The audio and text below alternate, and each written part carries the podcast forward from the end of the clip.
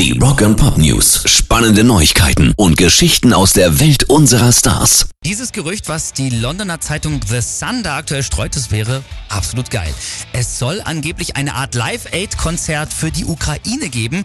Laut verschiedener Quellen der Sun soll es am 24. Juni im Wembley Stadion stattfinden und angefragt sind die unter anderem, also sind da unter anderem die Rolling Stones, Paul McCartney, Adele, Pink und auch U2.